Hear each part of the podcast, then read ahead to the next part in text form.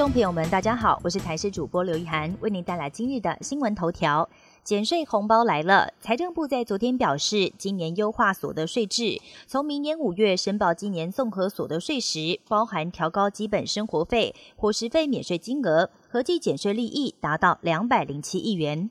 中国大陆最近爆发儿童梅将军肺炎感染，北京、上海跟天津的医院人满为患，有的医院甚至涌进了上万人，急诊排到三千号。不少小朋友因为流感病毒跟梅将军交叉感染，出现白肺现象。而我国感染科专家黄立明也示警，由于梅将军每三年到五年就会有一波大流行，再加上两岸来往频繁，预估今年年底到明年又会爆发一波感染潮。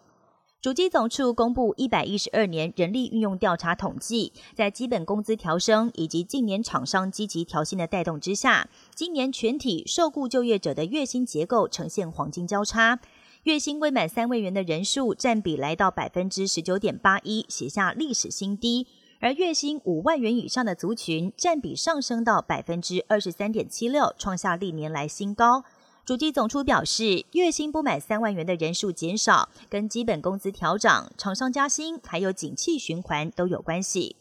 加萨民众终于渴望暂时免去战争的恐惧。以色列跟哈马斯双方同意，从台湾时间二十四号下午开始，加萨的所有军事行动暂时停止，双方也会休战四天。遭到哈马斯扣押的首批人质也会在二十四号晚间十点释放。以色列方面已经收到了第一份名单，并且联系人质家属。加萨难民希望永远停火的那天早日到来。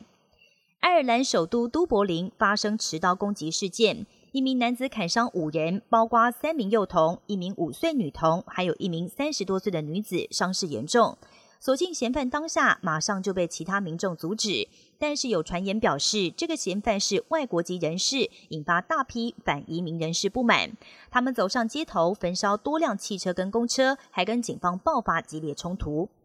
一年一度的美国纽约梅西百货感恩节大游行在二十三号登场，今年迈入第九十七届了。除了照例有巨型气球跟花车队伍之外，还有十几个游行乐队跟表演团体都前来共襄盛举，吸引不少民众到场参观。受到以巴冲突的影响，今年的维安工作格外严格，纽约警方丝毫不敢大意。以上新闻由台视新闻编辑播报，感谢您的收听。更多新闻内容，请锁定台视各界新闻以及台视新闻 YouTube 频道。